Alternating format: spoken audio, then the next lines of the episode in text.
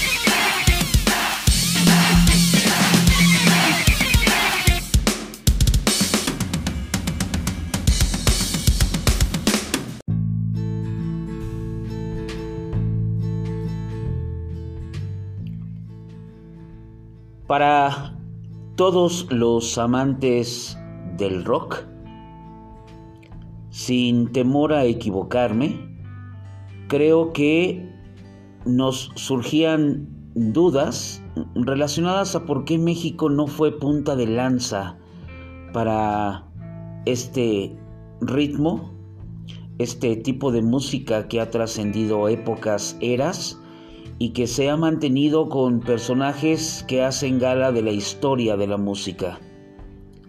En lo particular, yo me sentía contrariado porque veía que este desarrollo se daba en Sudamérica, se daba efectivamente en, eh, países netamente rockeros como Inglaterra y posteriormente en los Estados Unidos.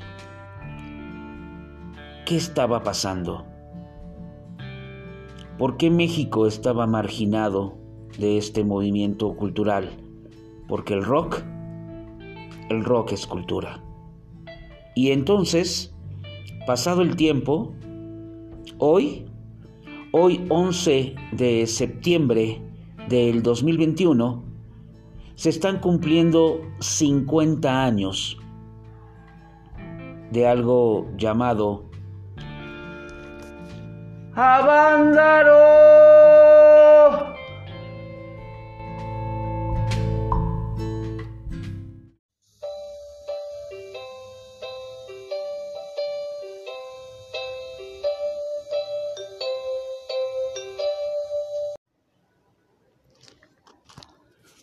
Pues bien, esa música introductoria es para la llegada de mi algarabía. Con relación al tema que Fraeli nos ocupaba, pues existió un productor el cual se le atribuye gran parte de la responsabilidad de este evento llamado Avándaro. Su nombre, Luis de Llano. Inclusive escribió un libro que se llama Avándaro 50 años, cuando el rock mexicano perdió la inocencia. De ya no recuerda el caos de la organización, los días que duró el festival y sobre todo el escándalo y la censura que cayeron sobre el evento realizado el sábado 11 de septiembre de 1971 en un valle boscoso a 150 kilómetros de la ciudad de México. Después de que terminó el concierto, nos cayó encima todo el poder de la Liga de las Buenas Costumbres, el poder gubernamental y la opinión pública, y los medios sensacionalistas. Todos, menos los jóvenes, nos hicieron pedazos. Fragmento del libro de este productor. Ser joven en México en aquella época era peligroso. Cuando ocurrió a Vándaro, aún estaban frescas las heridas de la matanza de estudiantes del 2 de octubre de 1968 en Tlatelolco, y posterior a ello el llamado halconazo del 10 de julio de 1971, cuando un grupo paramilitar creado por el gobierno, ¿sí? ¿Lee usted bien? ¿A no, no lee? Escucha usted muy bien. Creado por el gobierno, reprimió de forma violenta una marcha juvenil. Para el gobierno entonces, ver a cualquier joven con pelo largo, barba y pantalones acampanados era un peligro para México. Esa expresión me recuerda mucho a, alguien que era un peligro para México, pero no es el tema. Cualquier reunión de más de 10 personas la reprimían y ver a miles de personas reunidas por razones no políticas, claro que les inquietó. Esos balazos están sucediendo afuera, pero viene bien como, como visitar el pasado.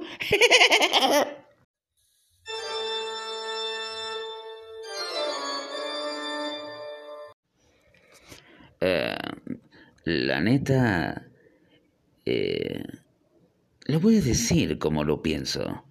La neta sí se la maman con las entradas eh, musicales que me ponen.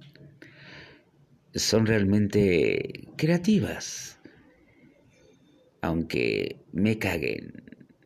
Pues bien, en este libro de Luis de Llano, él expresa que la mayoría de los videos que él y su equipo tomaron en Avándaro fueron confiscados por Televicentro, ahora llamado Televisa, y ahora ya casi sin existencia. Los balazos continúan y pueden formar parte como de visitar el pasado. Bien, repito, fueron clasificados, confiscados por eh, Televisa y enviados a una bodega en Tijuana, a donde iba a parar todo el material comprometedor que no debía ser eh, difundido. Esto lo declaró De Llano en una entrevista reciente con The Associated Press. Lo voy a repetir porque lo leí bien chingón. De Llano lo dijo en una entrevista reciente con The Associated Press. Nadie sabe si las cintas aún existen o cuál fue su destino final. El lunes, después del festival, De Llano se reunió con los más altos directivos de Televicentro, incluido su presidente Emilio Azcárraga Milmo y Jacobo Zabludowski. El eh, periodista que condujo durante 27 años el eh, principal noticiero del país, para revisar los videos. El material eh, no les agradó, a pesar de que la propia televisora había promovido el festival. Me dijo el señor Azcárraga, pues ¿qué vamos a hacer? ¿Vamos a atacarlo o vamos a defenderlo?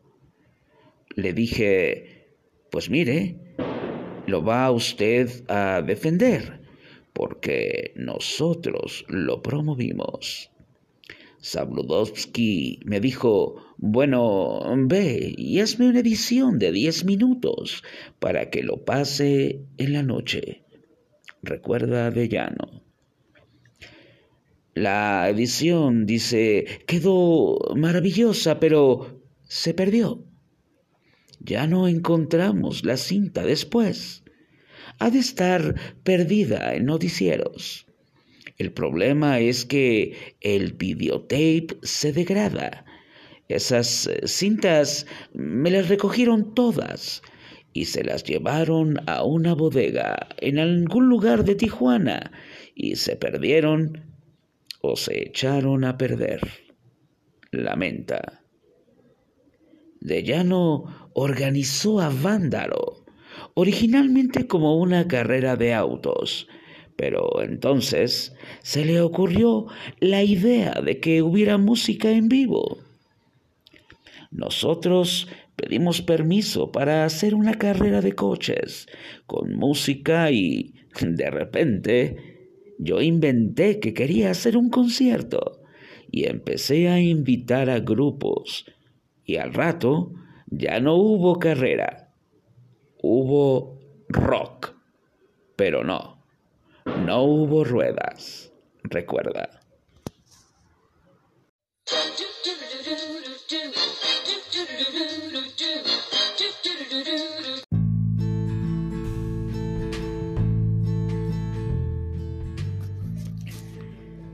La convocatoria los rebasó, sigue diciendo De Llano, y a su juicio, la cobertura de la prensa no fue la más justa. Pinche hombre sabio, ¿no?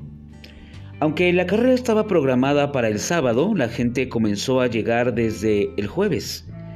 Al poco tiempo se acabó la comida y el agua, pero el público resistió hasta el domingo 12. Cometí el error en Avándaro de invitar a la prensa de espectáculos y no invitar a la de primera sección.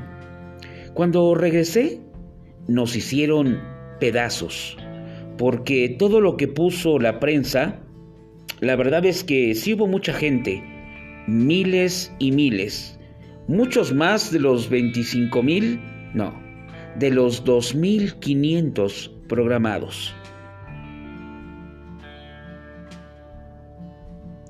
Sin embargo, el objeto de esta reunión no fue política. Hay dos eventos que han pasado al imaginario popular sobre el festival. Una mujer que fue fotografiada enseñando los senos, a quien se le adjudicó el mote de la encuerada de Avándaro, y una portada de la revista amarillista Alarma con el titular Avándaro, el infierno, seguido de los calificativos orgía, hippie, encueramiento, marihuaniza, degenere, evento sexual, pelos, mugre, sangre y muerte.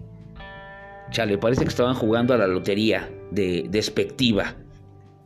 Ese comentario no lo dijo De Llano, ese comentario lo dije yo, que soy Efraeli. A De Llano le da risa la exageración, pero es parte del mito de Avándaro. En este libro, escrito por él, reflexiona que el festival tuvo tal impacto que mucha gente que no asistió contaba que sí lo había hecho para impresionar a los incrédulos. Los chavos solo buscaban esa libertad que querían tener, sacar esa herida que tenían en la piel del 68, todas esas broncas que habían pasado. En Avándaro no hubo grandes nombres como en Goodstock.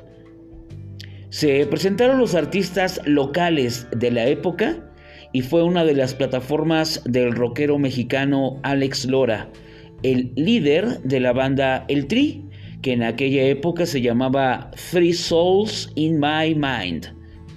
Para Lora, Avándaro es sumamente importante. Ahí conoció a su esposa Chela Lora, de la que no se ha separado desde entonces. Para los jóvenes y los artistas, el festival representó un momento de apertura, pero el gobierno tomó el festival como pretexto para comenzar un periodo de represión al rock con conciertos masivos prohibidos en la Ciudad de México, lo que llevó a que bandas como Queen se presentaran en Monterrey y Puebla, pero no en la capital.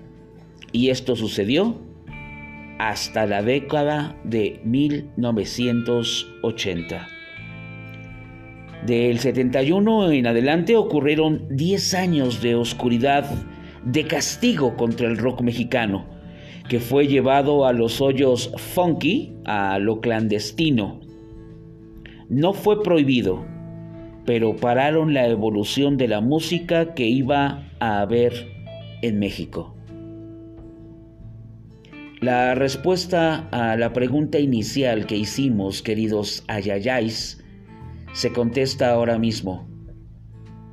Quien estaba en la Ciudad de México, que en ese momento se llamaba Distrito Federal, de apellido Uruchurtu, no gustaba de lo que había ocurrido en su régimen, ni del impacto político-social que significó Avándaro. Por eso es que entonces el rock, además de estar en hoyos funky, además de transformarse en baladas melosas, y aunque con muy buena calidad no representarían nuestro rock, este, el rock, empezó a encontrar nichos en las zonas conurbadas del Distrito Federal. Por eso es que empezó a surgir entonces esa llamada ola del rock urbano. Hoy, hoy a 50 años del evento, no atino a pensar quién es más responsable, si la ignorancia, el miedo o simplemente la precaución de ocultarnos el rock. Bienvenidos esto es alerta, posible focus. Continuamos. Algarabía, Holgorio, Ayayáis. Es un gusto para mí compartir este episodio más.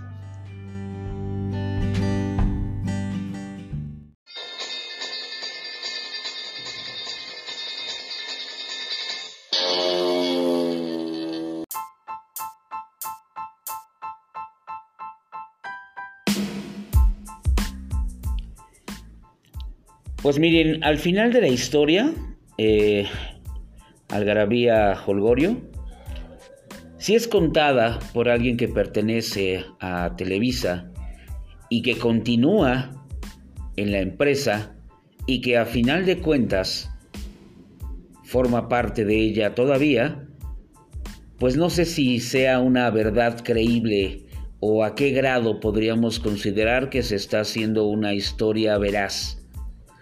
A mí me parece que es poco probable, Fraili. Buenas noches, ayayáis. Porque, pues Televisa, imagínate, se ha considerado la fábrica de sueños. Aunque yo consideraría más bien que es una enajenación. Pues miren, ya sea que suceda una cosa, Holgorio, o la otra, Algarabía, yo creo que valdría muchísimo hacer un análisis desde otra óptica. Sí, vamos a arrancarnos los ojos. Ay, no, por Dios. Es una expresión metafórica. Sí, por eso.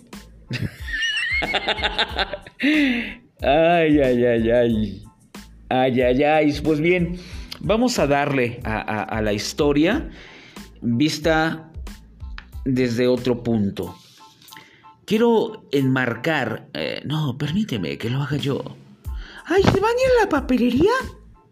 No, no, no, Algarabía. Cuando digo enmarcar es que quiero destacar, pero tienes razón, este, eh, Holgorio, con tu voz así como, como mamona, ¿no? Eh, digamos que interesante. Tienes razón, interesante. Por favor, léenos el encabezado de esta revista amarillista que para estas generaciones actuales que pueden estar escuchando este podcast seguramente no conocieron.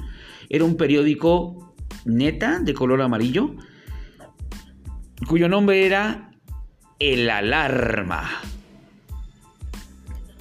Voy a repetir su encabezado.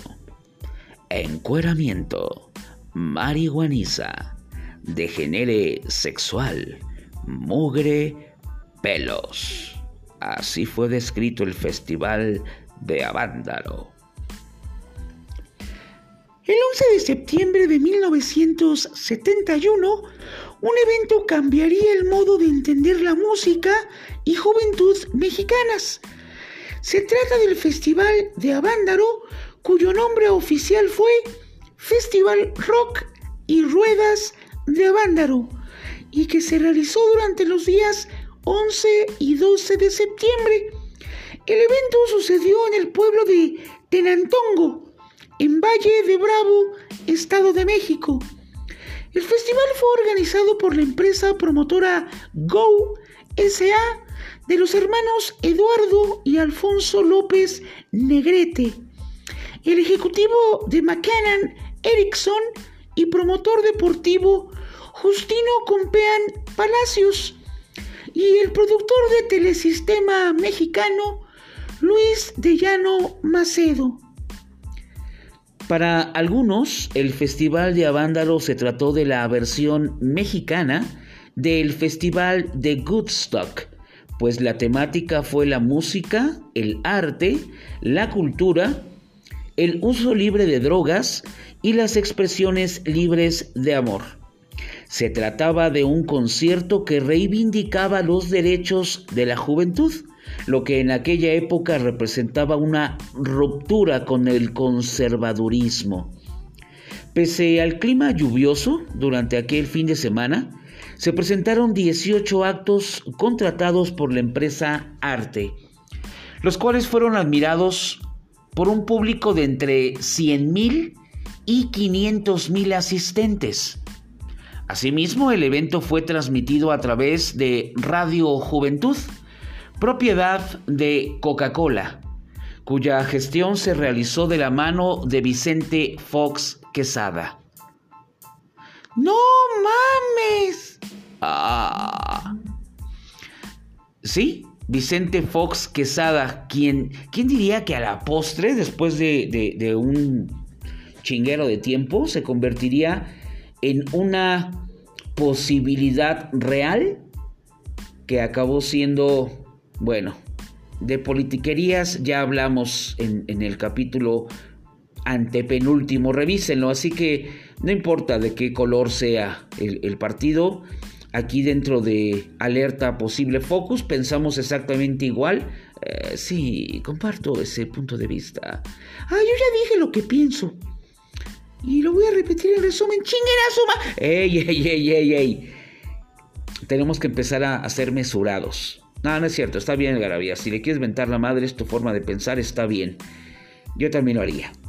Bien, el caso es que entonces eh, la Coca-Cola estuvo transmitiendo a través de Radio Juventud de la mano de Vicente Fox Quesada.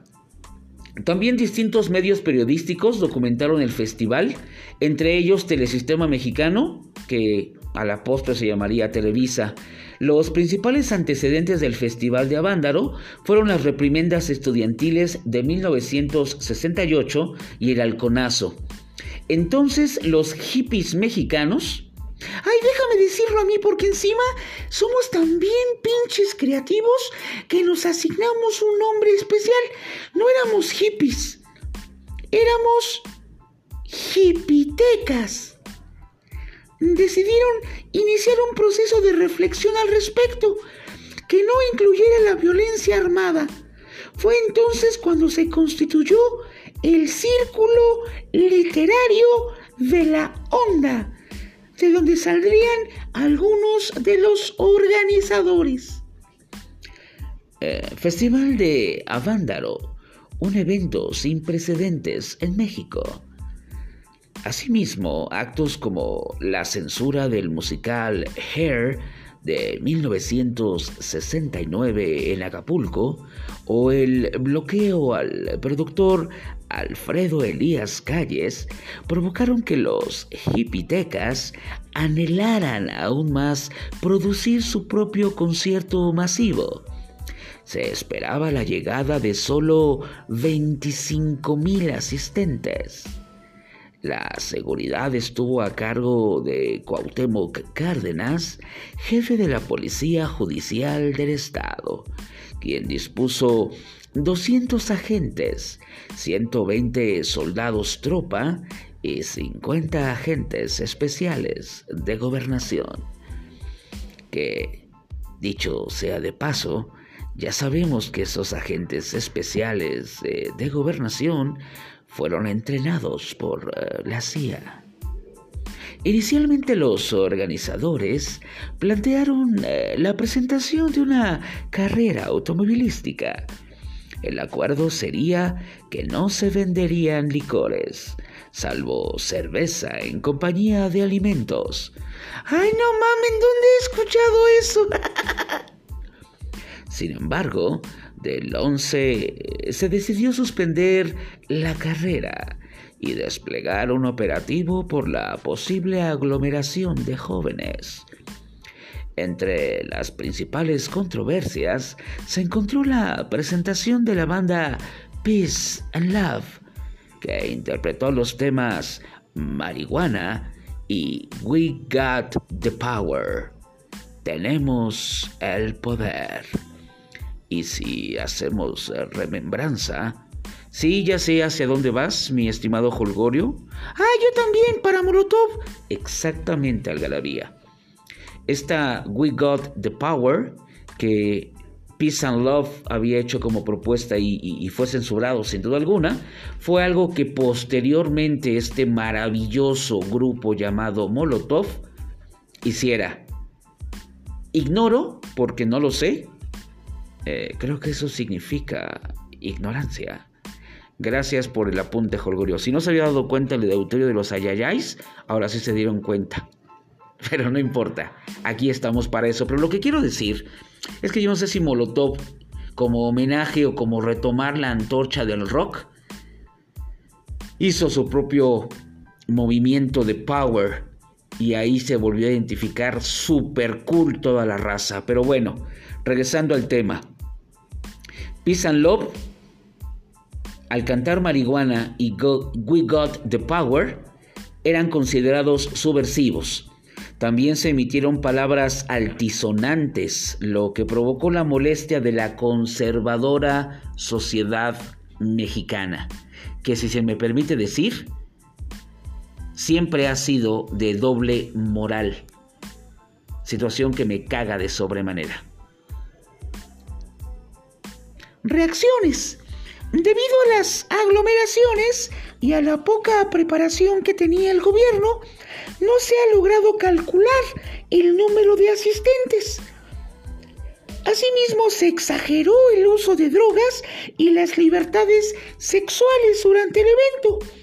Al finalizar el evento, las opiniones críticas provenientes de la Iglesia y el Estado no se hicieron esperar existiendo posturas divididas a favor y en contra del evento, entre ellas la del presidente de México, Luis Echeverría sobresalió, quien no promovió acciones legales, pero sí dejó en claro que no se permitiría que no haya más avándaros en la República. Ahí sin duda es cuando empezamos a padecer la marginación y el hecho de que el rock se moviera a hoyos funky y que estuviera mayormente representado solamente por algunos que se atrevieron a continuar con este movimiento, ya sea dentro de estos hoyos funky o sumándose al rock urbano naciente. Por su parte, quienes apoyaron el festival de Avándaro fueron objeto de crítica, como es el caso del sacerdote Rafael Vázquez Corona, quien atestiguó una desbandada de fieles en la iglesia.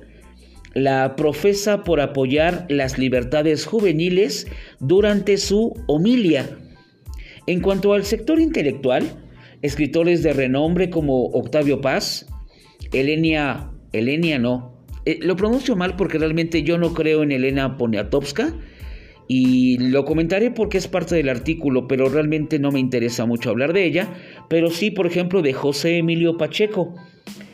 Ellos tuvieron una postura moderada, En contraste, Carlos Monsiváis no aprobó el concierto, aunque con el tiempo rectificó y redimió el acto de rebeldía.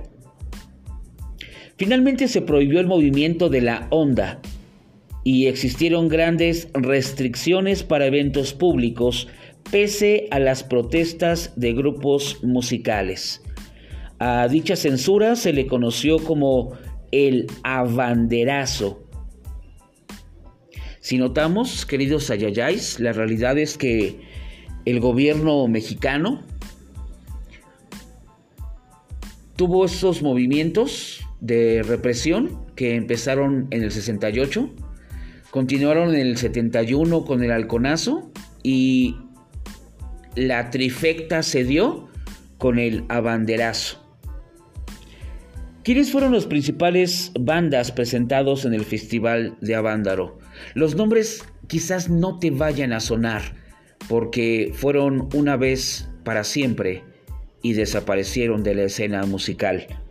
Estamos hablando de los Duk Duks, el epílogo, la división del norte, Tequila, Peace and Love, El Ritual, Bandido, Los Jackie con Mayita Campos, Tinta Blanca, El Amor y Three Souls in My Mind, que a la postre hoy permanecen como el tri. En resumen, estos 50 años, ¿cómo te dejan el sabor de boca Algarabía? No, pues la verdad es que, chale, o sea, Hipitecas estuvo cool. La encuerada estuvo cool. La música estaba muy, muy, muy adelantada a la época y muy similar a los niveles de rock inglés y rock americano. Nos cortaron los huevos. Esa es mi conclusión. He dicho.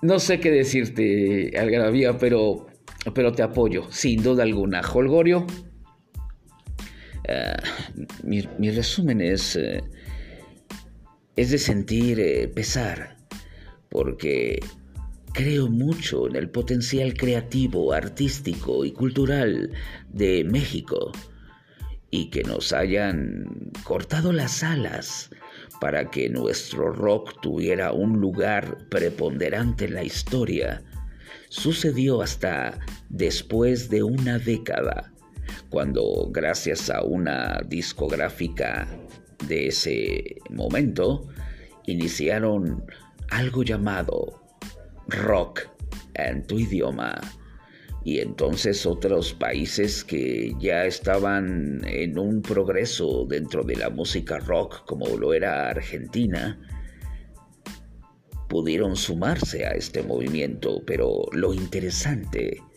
lo bastante interesante es que México comenzó a sumar y se mostraron grandes y enormes grupos de rock que tomando alguna particularidad dentro de la música hicieron historia. Y hoy, hoy tenemos identidad propia en el rock. Ambos contrastes, los de Algarabía y, y, Holgorio, se suman a una sinergia natural. Soy un convencido, ¿saben?, de que México está llamado a ser una potencia. Pero voy a decir algo que está muy trillado, pero creo que queda bastante bien. México es un cuerno de la abundancia donde tenemos las máximas bendiciones en muchos sentidos. Nuestra única crasa y gran desgracia se encuentra contenido en esta conclusión que daré a continuación. Tan lejos de Dios y tan cerca de los Estados Unidos. ¡Viva México, cabrones!